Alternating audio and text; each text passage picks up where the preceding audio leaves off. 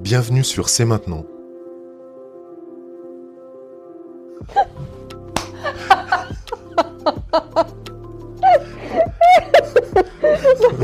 Ça va pas aller, arrête C'est mort. Bienvenue sur C'est maintenant. Le...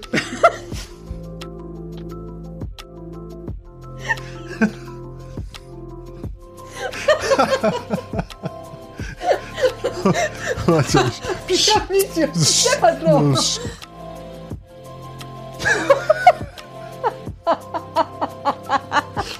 Bienvenue sur C'est maintenant. Alors, on recommence. Bonjour et bienvenue dans le podcast C'est maintenant, je suis Jacqueline. Et je suis Jean-Marc. Chaque mercredi et chaque dimanche, nous vous partageons avec authenticité, simplicité et bonne humeur les questions, les réflexions personnelles et les outils concrets qui, selon nous, permettent de mieux vivre les phases de transition personnelle et professionnelle. Chaque épisode est une invitation à reconnecter avec ce qui est essentiel pour vous et à laisser les plus belles parts de vous s'exprimer librement.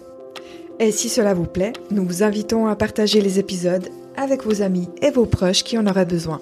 Quelle que soit la plateforme sur laquelle vous nous écoutez, offrir une note ou un commentaire nous aide aussi grandement à faire connaître cette émission et ça nous encourage à continuer. Et vous pouvez bien sûr euh, nous poser toutes vos questions dans un formulaire confidentiel sur jeanmarcterrel.com slash podcast.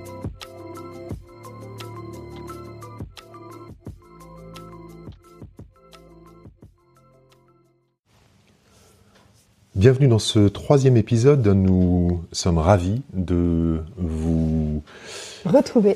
retrouver euh, aujourd'hui et nous continuons donc notre euh, exploration depuis euh, l'épisode 1 et l'épisode 2 autour du thème des fondations de la confiance en soi.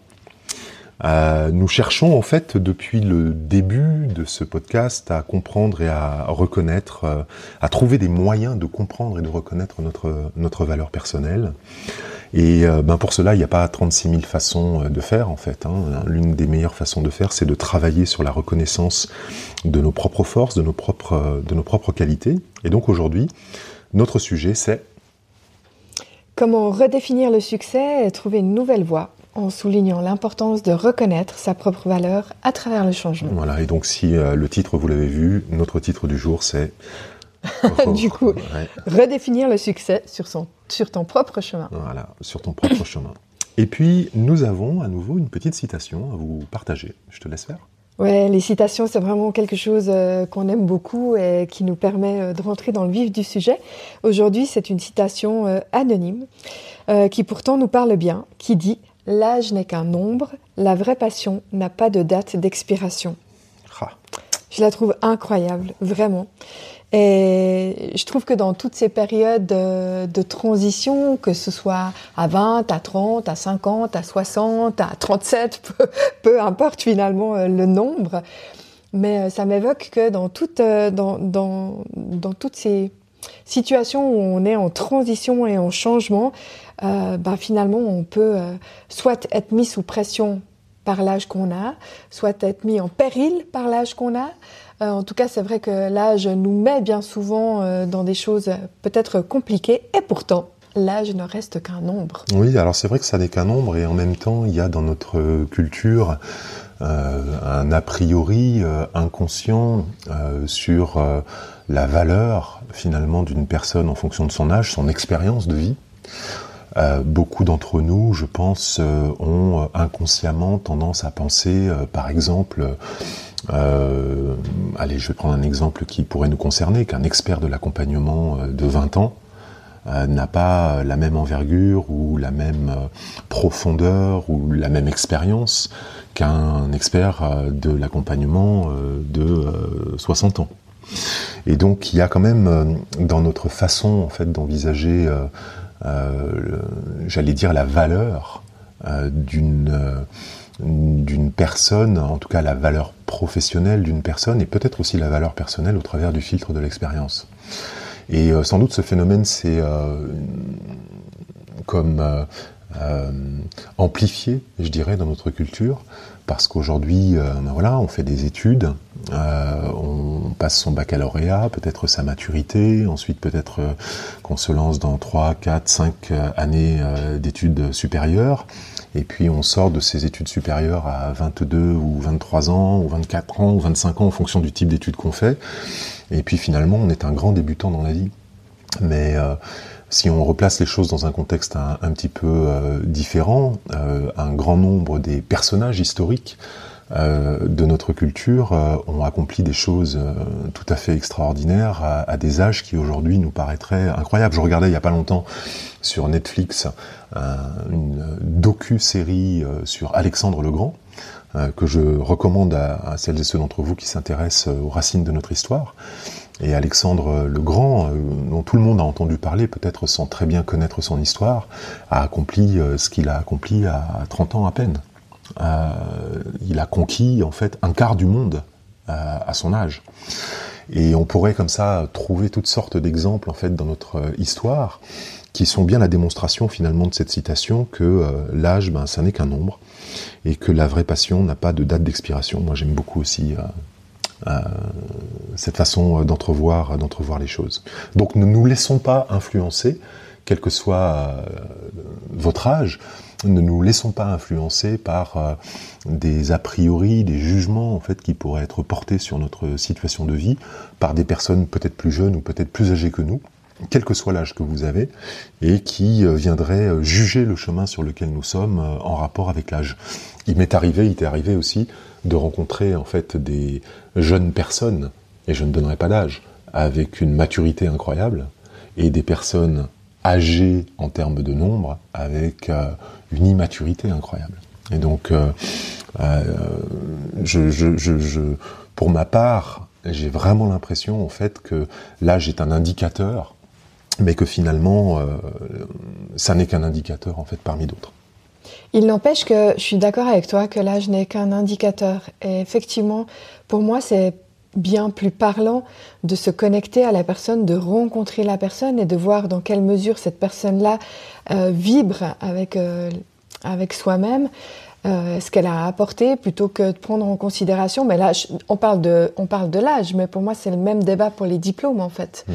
Et on est quand même dans une, on est encore dans une société qui reconnaît la valeur des diplômes, la valeur de l'âge, la valeur du parcours, du chemin parcouru, alors que dans le fond, en tout cas moi, j'accorde vraiment de l'importance aussi à ce qu'une personne dégage, à ce dont elle a envie, à ce qui la passionne, à ce qui la fait vibrer bien au-delà euh, des papiers, de l'âge, du chemin, de l'origine, de toutes ces choses-là. Et dans mon métier, j'ai plein de fois eu l'occasion de d'accueillir quelqu'un dans une équipe de travail qui n'avait ni les papiers, ni la formation, ni le bon âge. Et puis, c'est des gens qui se sont révélés avec un potentiel incroyable. Mhm. Et c'est partir de la personne. Et je suis d'accord avec toi que euh, on est quand même et encore toujours dans une société qui euh, donne de la valeur à, j'allais dire, à comme une enveloppe extérieure. Mhm. Moi, j'aurais dit ça. Euh, alors, je suis tout à fait d'accord aussi avec toi. J'aurais peut-être dit ça.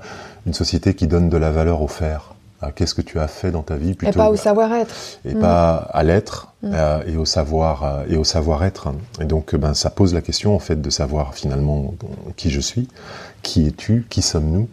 Et qu'est-ce qui fait de toi en fait un être euh, unique avec une valeur complètement unique et ton histoire peut être particulièrement riche à 20 ans d'expériences de toutes sortes qui t'ont amené dans une maturité que des personnes euh, peut-être de 50 années numériques ou de 60 années numériques n'auront pas forcément parce qu'ils n'ont pas en fait cette euh, variété euh, dans, dans l'expérience. Mais même quand je suis en train de dire ça, en parlant d'expérience, je suis encore en train de parler du faire, tu vois. Mm-hmm. quoi, c'est pas facile finalement de sortir de ce de sortir de ce de ce schéma-là et de cette de, de, cette façon en fait d'envisager les choses. Certainement, l'âge numérique amène une forme d'expérience et de sagesse qu'on n'a pas forcément quand on a 10 ans, 15 ans euh, ou 20 ans. Une forme de recul aussi sur les situations. Euh, certainement. Mais finalement, notre véritable valeur devrait être déterminé non pas parce que nous faisons ou parce que nous avons obtenu certification, diplôme, etc., mais bien par qui nous sommes. Et ça, c'est assez difficile finalement dans notre société. En tout cas, comme porte d'entrée de qui nous sommes et de ce que nous savons faire par après. Mhm. Or, c'est l'inverse. Mhm. Et c'est d'autant plus compliqué quand euh, on traverse des périodes de transition où on est tout à coup en train de se demander si on a envie de changer de direction, si on sent qu'on n'est plus tout à fait aligné, si on est dans des préoccupations avec euh, ben, un travail qui nous motive finalement plus tant que ça, et que du coup on se pose la question. Et quand on est dans ces périodes de transition, je trouve que c'est extrêmement compliqué de se demander, ok, alors ça c'est tout ce que j'ai fait, et donc comment je garde ça ou comment je le garde pas, et comment je remobilise en fait sur une autre énergie, une autre énergie? Comment je vais trouver d'autres passions? Comment je vais retrouver quelque chose qui me mobilise? Comment je vais... Et moi, je suis exactement... Enfin, je sais très bien comment ça fait parce que j'ai été passionnée pendant, pendant de longues années par un métier qui me passionne toujours, mais aujourd'hui, je sais qu'il y a d'autres choses qui m'appellent. Et ça crée une espèce de tension. Mmh. Et du coup, je me dis, OK, ça, je sais faire. Et du coup, c'est comme je m'agrippe parce que ça me crée de la sécurité. Et en même temps, je sens bien qu'il y a quelque chose qui m'appelle. Et du coup, je laisse la porte ouverte, mais avec beaucoup d'incertitudes, beaucoup de doutes, beaucoup d'interrogations qui créent de la peur, qui créent des choses désagréables en moi. Et malgré tout, dans tout ça, je me dis que la porte d'entrée qui me permet de passer peut-être de l'un à l'autre ou de faire l'un et l'autre, c'est comment je donne la place à ce qui me passionne réellement et de me poser cette question centrale là. Mhm. Et c'est vrai que cette question, euh, la réponse à cette question n'est pas forcément euh, évidente à trouver. Et je dirais que là aussi, l'âge n'a pas tellement euh, d'importance. elle n'est pas forcément aisée en fait à, trouver cette réponse parce que lorsqu'on a passé beaucoup de temps à faire quelque chose et qu'on a acquis donc un savoir-faire dans un domaine particulier, on peut avoir acquis, comme on le disait précédemment ce savoir-faire finalement sous l'influence euh, de normes sociales, sous l'influence de nos parents peut-être qui nous ont euh, poussés dans une direction, sous l'influence de la société qui nous a dit que c'était bien de prendre ce parcours-là plutôt que tel parcours. et finalement, on a appris à faire des choses et on a peut-être oublié ces choses qui nous, qui nous faisaient vibrer naturellement quand on était enfant. Et euh, j'aime assez, moi, quand euh, je fais de l'accompagnement euh, autour de ces thématiques-là, poser des questions autour de mais qu'est-ce qui te faisait vibrer quand tu étais enfant? Et toi, par exemple, qu'est-ce qui te faisait vibrer quand tu étais enfant? Quelles sont les choses que tu faisais naturellement, avec plaisir? Si tu devais poser la question aujourd'hui à tes parents, ils disaient, ben voilà, Jacqueline, quand elle était enfant, elle s'occupait de telle et de telle manière, elle adorait faire ci, ça ou ça, ce serait quoi? Alors, ce serait exactement ce qui me passionne encore aujourd'hui, dans le fond. Hein. Et quand j'étais enfant, euh, j'étais passionnée par euh, les histoires, le monde onirique, euh, par les mondes imaginaires. Donc, j'étais beaucoup dans des jeux symboliques. Mmh. Et je, voilà, Aujourd'hui, ben, l'âge que j'ai, je joue, je fais plus des jeux symboliques, mais tout ce qui est symbolique, les rituels, la magie, tout ça, ça a une place immense dans ma vie, donc c'est resté. Mhm. Après, euh, j'étais quelqu'un de créatif, donc j'aimais bricoler, j'aimais dessiner, c'est toujours là. Mhm. Et dans le fond, moi, je suis convaincue, effectivement, que... Euh, Excuse-moi, tu dis que c'est toujours là, et puis en même temps, avec, comme tu le disais, euh, le métier que tu as embrassé, en fait, pendant toutes ces années, je sais, parce que je vis avec toi, que, par exemple, dessiner et euh, créer des objets, des choses comme je t'ai vu le faire, en fait au cours des années précédentes, ça fait pas aujourd'hui partie de ton quotidien. Ce sont, ce sont des choses qui, qui émergent à nouveau dans des moments dans lesquels tu as de l'espace en fait dans ta, dans, dans ta vie, dans ton existence, pour retrouver en toi euh, cette, cette force créatrice, cette source créatrice, cette vibration en fait que tu avais quand tu étais enfant. Mais concrètement, ce que tu fais dans ton quotidien de tous les jours. Alors bien sûr qu'il y a une part de créativité, bien sûr qu'il y a une part de, oui, bien sûr qu'il y a une part de créativité. Mais aujourd'hui, dans ton métier de tous les jours, 8 heures par jour, euh, t'es pas en train de dessiner ni de créer des objets. Non, je suis ni en train de dessiner, ni en train de créer des objets. Je passe euh, du temps et c'est dans mon métier ce qui me réjouit encore beaucoup aujourd'hui, c'est d'imaginer en fait des outils qui permettent euh, voilà, d'aller de l'avant, de travailler en équipe, de travailler avec les familles, de travailler avec les enfants. Là, je sens mhm. quand il y a, y a, quelque chose euh, comme ça qui, qui émerge, je sais que j'ai l'espace encore de le faire. Mhm. Mais dans un fonctionnement qui néanmoins me réduit de plus en plus le champ possible mhm. de cette part créative là, c'est clair. Alors je trouve ça intéressant parce que finalement, euh, si je reprends ton exemple, euh, on est en train, au fond, de parler un peu d'une passion pour le fait de créer des choses. Et finalement, dans cette passion pour créer des choses, euh, ce que j'entends, c'est qu'une passion peut s'exprimer en fait de différentes manières. Et peut-être que la façon naturelle dont tu exprimais cette passion lorsque tu étais enfant, c'était ben, en dessinant, en créant des objets, et puis peut-être d'autres choses encore. Et puis aujourd'hui, dans le métier que tu as choisi de faire, ou dans le métier vers lequel euh, ton chemin t'a poussé, ben, ta façon finalement d'exprimer cette part créative de toi, c'est comme tu le disais, en créant des outils, en créant des modèles, etc. etc. Mais tu sens qu'il y a, comme tu le disais, quelque chose qui est en train de changer, quelque chose qui est en train d'évoluer. Et donc peut-être la question ce serait de se dire, bah ok, si aujourd'hui tu avais le choix et euh, être payé à plein temps pour continuer de faire ce que tu fais, ou être payé à plein temps, salarié, ok, dans les mêmes conditions, mais pour dessiner, pour créer des objets, qu'est-ce que tu choisirais? Ben, je crois que la réponse, elle serait à mi-chemin là aujourd'hui. Dans le sens que la part créative que je peux néanmoins mettre, mettre comment dire, en fonctionnement dans le travail actuel me comble en fait. Et c'est vrai, la, créativité, elle peut s'exprimer de mille manières différentes. Mhm. Ça, c'est clair. Mais voilà, je je sais pas, je vais réfléchir à la question. Moi, si je pense un petit peu aux choses qui me passionnaient quand j'étais enfant, euh, ce dont j'ai souvenir et, euh, et finalement euh, ce que ma maman et, m'a raconté en fait de, de, de du, du, type d'enfant que j'étais, j'étais un enfant extrêmement plongé aussi dans un monde un peu imaginaire, un peu comme, un peu comme toi. Alors on, était, on est d'une autre génération aussi, peut-être que les, les, les, jeunes qui, qui nous écoutent, mais dans un monde un peu imaginaire, j'ai passé beaucoup de temps en fait à construire des mondes avec des Legos. Euh, en particulier. Euh, Dieu bénisse euh, l'inventeur de Lego, quel, outil extraordinaire. Euh, je passais beaucoup de temps avec euh, des personnages qu'on appelait des Big Jim en fait à l'époque, euh, qui étaient des, versions miniaturisées d'hommes souvent. C'était voilà, c'est plus tard que Barbie et Ken sont, sont arrivés, mais c'était souvent des hommes qui étaient d'ailleurs très stéréotypés. Hein. Il y avait le mécanicien, le militaire, etc et à, animer en fait des personnages autour de ça.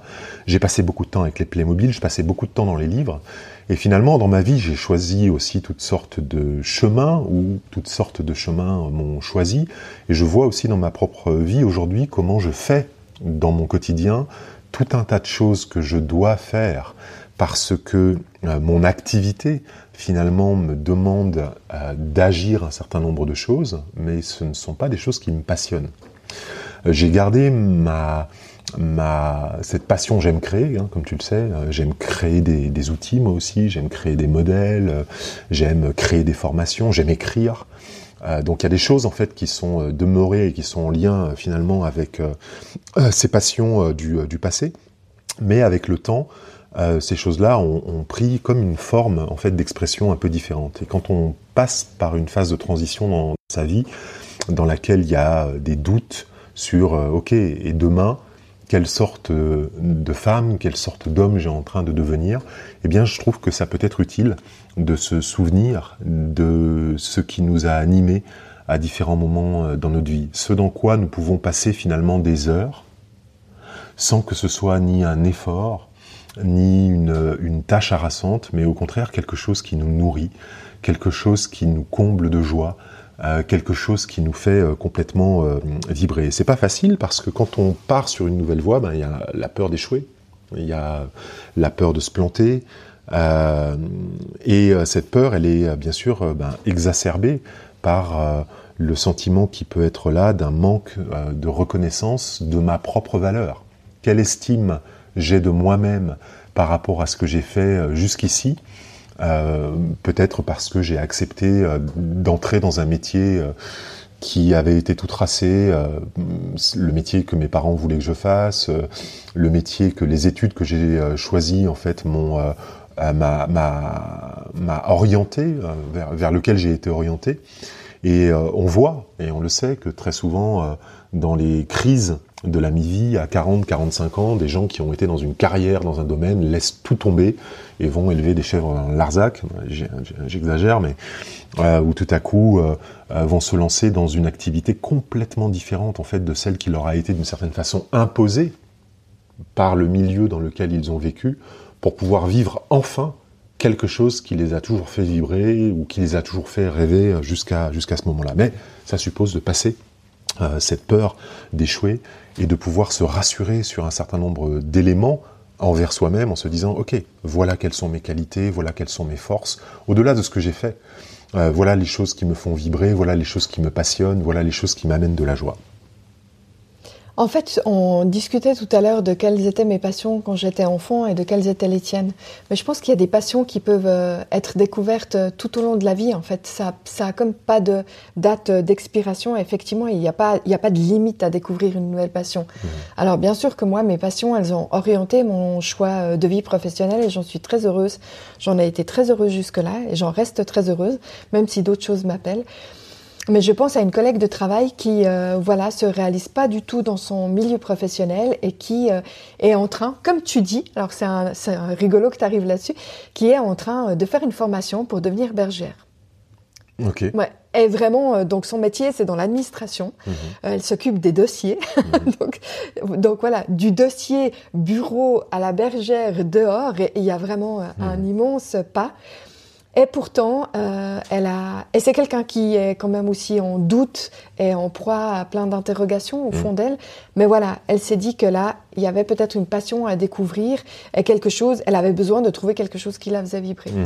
Après, ça n'enlève absolument pas ni la peur de l'échec, ni l'immense sentiment de solitude hein, dans mm-hmm. lequel euh, elle peut se retrouver, ni l'isolement euh, de tout à coup être même perçue comme complètement folle, de mm-hmm. lourder un, un travail dans lequel elle gagne bien sa vie, pour mhm. aller vers quoi? Vers un, un, métier qui est en voie de disparition, on va mhm. peut-être presque dire ça comme ça. Mhm. Donc je trouve qu'il faut à la fois du courage, euh, s'armer de courage pour passer le pas, s'armer le courage pour se défaire de tout ce qu'on a connu, euh, oser être soi-même, et puis oser effectivement euh, prendre le risque de se dire, en fait, je dois absolument trouver ce qui me fait vibrer Peut-être c'est ça, peut-être mhm. c'est pas ça, mais en tout cas j'y vais. Mhm. Et alors euh, justement, peut-être qu'on pourrait donner euh, quelques pistes hein, à nos auditeurs euh, sur la, les façons de pouvoir aborder ces, ces, ces, ces, périodes de questionnement, ces périodes de doute, que vous soyez peut-être dans une voie d'études qui ne vous convient pas, que vous soyez peut-être dans un métier qui ne vous convient pas, ou dans une situation de vie qui ne vous convient pas. Et je crois que, euh, comme tu le disais à l'instant avec euh, cette personne, euh, l'une des premières pistes qu'on peut vraiment proposer, c'est d'oser, d'oser s'autoriser. C'est de s'accorder finalement la permission d'explorer, d'expérimenter de nouvelles idées sans attendre un résultat particulier. Moi, tu le sais, hein, c'est quelque chose que, j'aime. Hein, comme je dis, euh, voilà, je suis toujours prêt pour une nouvelle expérience culturelle.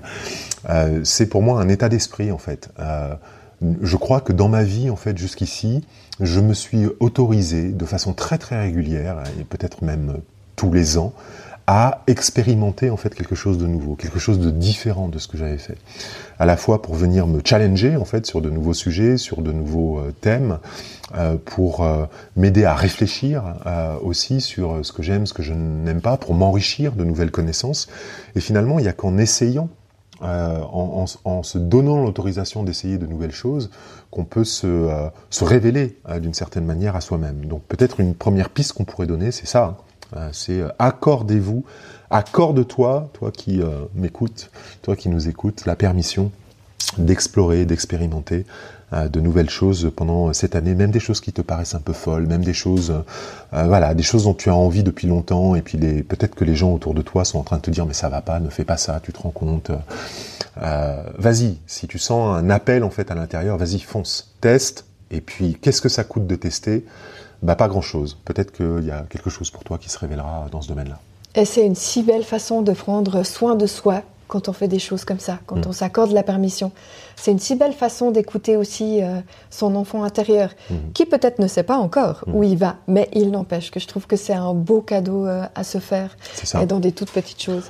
pour moi, par exemple, pour donner un exemple très très concret, euh, alors vous ne me voyez pas, mais et peut-être que vous ne me connaissez pas et que vous ne m'avez jamais vu. Je, je, suis né en Afrique. Euh, je suis euh, métisse euh, avec une, une, maman africaine et, et, un père européen. Et j'ai passé la moitié, la première moitié de ma vie en fait à chercher le soleil, à chercher la chaleur, à chercher ce sentiment de retrouver finalement la, la, douceur euh, et le côté réconfortant de la chaleur et du soleil. Et pendant très très très longtemps, euh, je me suis dit mais le froid c'est pas pour moi, du tout du tout du tout. Et puis euh, j'ai déménagé une période de ma vie depuis euh, le, centre grosso modo de la France jusque vers le sud de la France, en me disant que plus jamais je ne repartirai de là-bas. Et puis je t'ai rencontré et je me suis retrouvé en Suisse dans un univers complètement différent, avec une météo aussi complètement différente, et quelque chose que je teste très euh, sérieusement, que je n'aurais jamais imaginé, que je teste très sérieusement pour amener de la nouveauté, pour m'autoriser à explorer, à expérimenter. Ce sont les bains froids. Aujourd'hui, c'est ce qu'on a fait encore une fois. On a passé deux heures alternance euh, sauna, euh, bain en eau de froide à, 6 degrés dans, le lac de la, de la Gruyère. Si tu m'avais dit, euh, il y a ne serait-ce que 5 ans, que je deviendrais un, adepte des bains froids et que je prendrais plusieurs bains froids par semaine, je t'aurais dit, mais vraiment, bah écoute, peut-être, mais là, franchement, ça me parle pas du tout, quoi. Et pourtant, je m'autorise en fait à vivre cette nouvelle expérience et en vivant cette nouvelle expérience, je découvre de nouvelles dimensions de cet art de vivre, de la pleine conscience que je cherche à, transmettre, qu'on cherche tous les deux à, transmettre, de nouvelles dimensions de, compréhension et de connaissance de mon propre corps, euh, des limites euh, que je peux dépasser, de la façon dont je peux amener aussi de nouvelles, euh, une, nouvelle forme de, de, confiance en fait dans mon corps, dans mes capacités mentales à me dépasser dans ce domaine-là. Voilà un exemple très concret en fait de s'autoriser. Après, dans ces périodes de transition, euh, c'est important de s'entourer, je crois, de bonnes personnes. Enfin, de personnes qui nous soutiennent. Pas forcément de personnes. Peut-être que les gens nous soutiennent et nous comprennent pas, et c'est OK.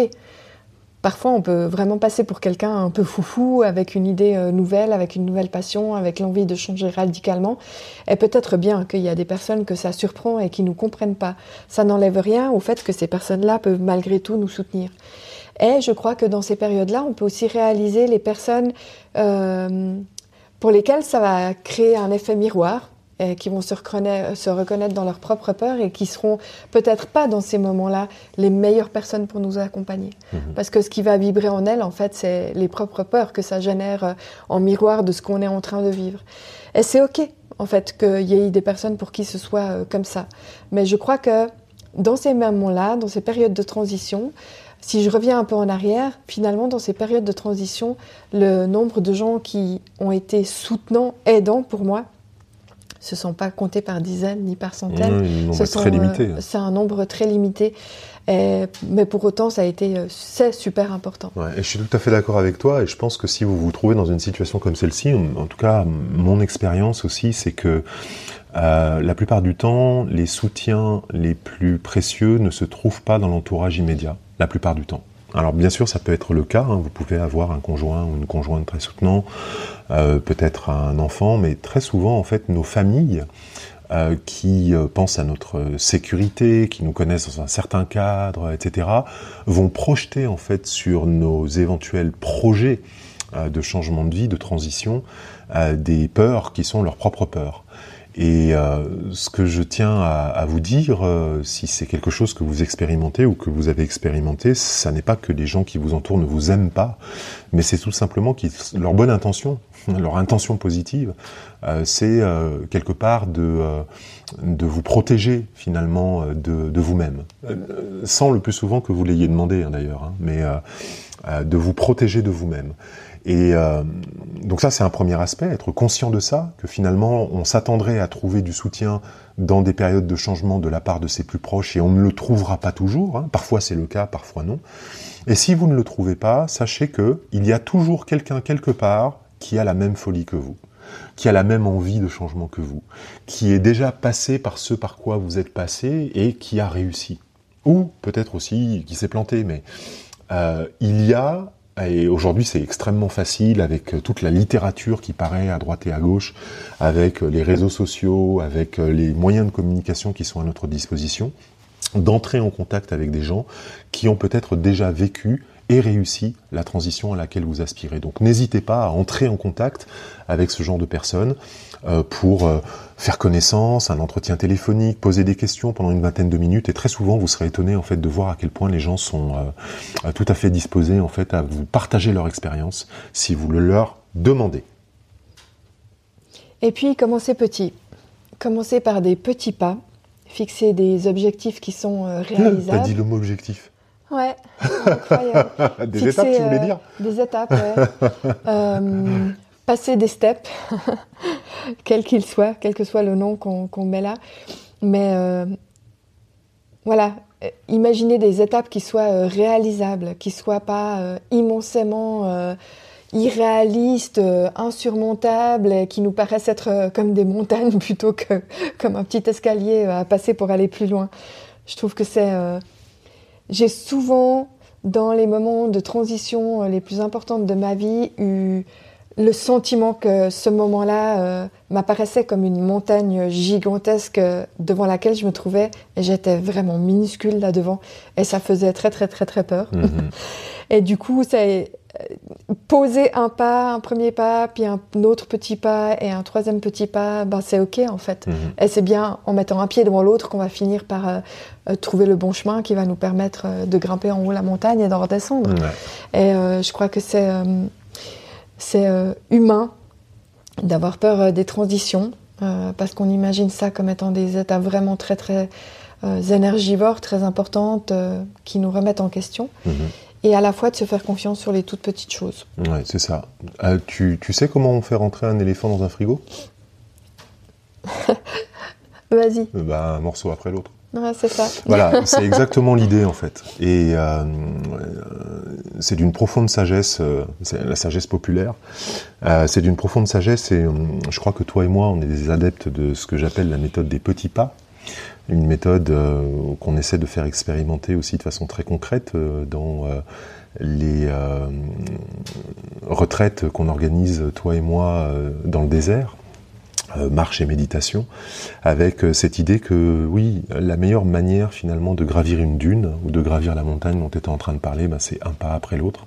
Et la méthode des petits pas est la meilleure manière finalement d'aller vers, euh, de gravir cette montagne dont tu étais en train de parler. Voilà, on pourrait avoir l'idée qu'il serait possible d'une façon magique de se trouver au pied de la montagne et tout à coup d'être projeté au sommet d'un seul coup, mais en réalité, euh, si vous vivez d'immenses changements dans vos vies, et peut-être que ça arrive hein, parfois, qu'il y ait d'énormes changements euh, qui se produisent dans une vie, parce que tout à coup on découvre une maladie grave, tout à coup euh, euh on perd un, un, un, être aimé très proche, tout à coup on est licencié du travail dans lequel on a travaillé pendant des années, etc., etc. Il y a tout un tas de situations qui peuvent nous donner l'impression que tout à coup il y a une montagne en fait qui s'abat sur nous et qu'on est projeté en fait dans quelque chose de différent.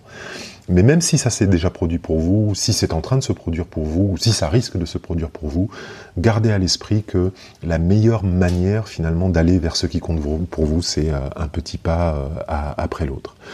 Et, euh, devant cette montagne, encore une chose vraiment importante, devant cette montagne, demandez-vous qu'est-ce qui vous réjouit vraiment.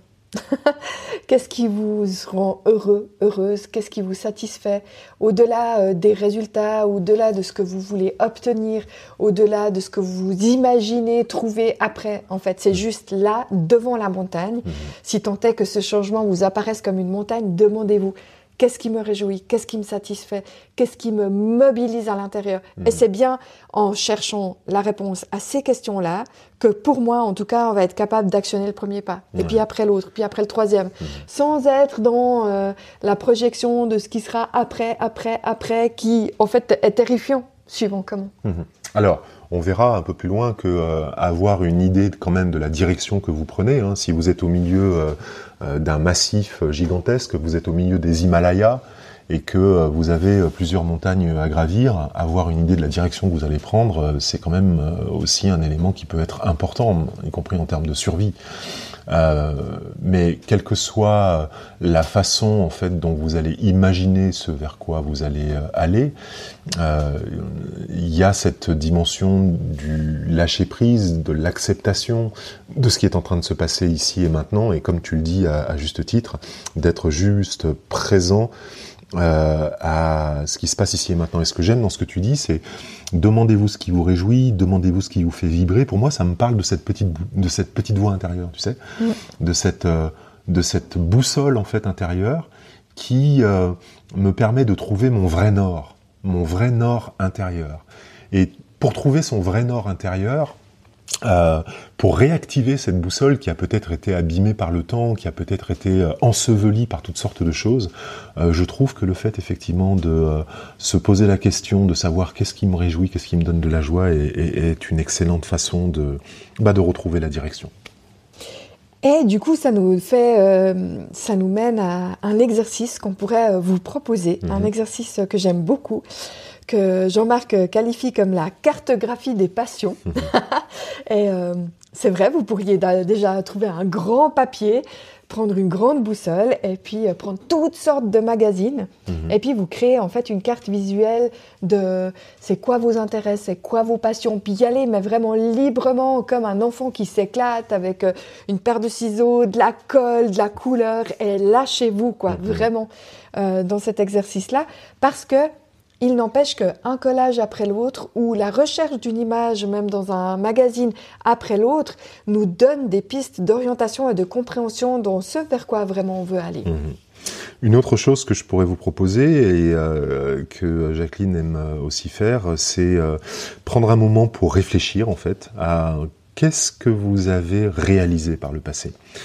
Euh, quelles sont les étapes finalement que vous avez franchi et qui vous ont permis d'arriver là où vous êtes aujourd'hui, que vous ayez 20 euh, ans, 30 ans, 40 ans, 50 ans, 60 ans, quelles sont les réalisations passées qui vous ont tenu à cœur? Et pas forcément des réalisations professionnelles. Hein. Euh, ça peut être euh, des associations dans lesquelles vous avez été impliqué. ça peut être des projets caritatifs dans lesquels vous avez été impliqué. Ça peut être des choses que vous avez organisées pour des amis, avec des clubs, etc. Quelles sont les choses que vous avez réalisées par le passé et comment ces choses que vous avez réalisées par le passé s'alignent avec ce qui a de l'importance pour vous aujourd'hui, avec vos aspirations, de ce moment, avec les valeurs qui sont importantes pour vous. En faisant ce genre de travail, vous faites une revue finalement de votre vie. Et en faisant cette revue de votre vie, eh bien, vous pouvez trouver en fait tout un tas de points d'appui euh, pour aller vers ce vers quoi euh, vous avez envie d'aller avec plus de confiance parce que vous savez que vous avez déjà réussi, réalisé un certain nombre de choses par le passé. Et si on regarde ces choses réalisées dans le passé avec l'angle et la question de se demander dans lesquelles de ces réalisations ou à quel moment de ces réalisations je me suis sentie euh, pleinement heureuse, en paix, euh, sereine, et de se poser la question est-ce que ça, ce serait encore d'actualité aujourd'hui? Je trouve que ça nous donne des indicateurs bien précieux. Hmm, absolument. Et puis, euh, une proposition aussi. qui peut être intéressante. À partir du moment où vous nous écoutez, là, vous pourriez vous dire, ok, ça fait un moment que j'ai envie de, je sais pas, me lancer dans la couture, le macramé, euh, les bains froids, euh, j'aimerais apprendre à piloter, euh, j'aimerais me lancer dans les jeux vidéo, j'aimerais cuisiner, j'aimerais... Peindre, dessiner, faire de la musique, peu importe. Ok, lancez-vous. Donnez, lancez-vous dans un défi de 30 jours à partir de maintenant. Et pendant 30 jours, engagez-vous dans une nouvelle activité, un nouvel apprentissage, euh, pour euh, stimuler la créativité, votre créativité, comme on en parlait au début, pour faire de nouveaux apprentissages, découvrir peut-être ou redécouvrir euh, d'anciens centres d'intérêt, d'anciennes façons que vous avez de vibrer autour de votre façon d'être, de votre façon de faire et de votre façon d'avoir. Et de réactiver euh, l'énergie vitale de l'envie et de la joie. C'est ça, exactement. Voilà, on arrive au terme de ce troisième épisode. C'est ça. Troisième épisode déjà, on est vraiment très heureux. Euh, de vous avoir euh, avec nous. Alors on ne se voit pas, on ne voilà, on est en train de parler. Non, on ne sait pas qui vous êtes, on ne sait pas qui nous écoute. Donc s'il vous plaît, faites-nous un petit message. Si euh, voilà, pour nous faire un petit message, vous pouvez vous rendre sur le site jeanmarcterel.com/slash podcast. Il y a un formulaire dans lequel vous pouvez partager euh, ce qui a été euh, aidant pour vous euh, pendant cet épisode. N'hésitez pas également, c'est pas grand chose, mais pour nous ça fait beaucoup et c'est vraiment très utile à vous abonner, à laisser un avis sur la plateforme sur laquelle vous êtes en train de nous écouter. Nous écouter. Si l'épisode vous a plu, si l'émission vous plaît, ça nous aide en fait à faire connaître en fait ben, tout simplement cette émission, à faire connaître ces podcasts au plus grand nombre. Et si notre voyage et notre histoire est unique, la vôtre l'est aussi. Et donc, on serait vraiment honoré et curieux de savoir ce que vous partagez, ce que vous êtes aussi en train de traverser. Voilà, merci euh, de nous avoir écoutés jusqu'ici. On vous dit euh, à tout bientôt pour un prochain épisode. Exactement. Bye bye. Faites-vous une belle journée, une belle soirée, une belle nuit.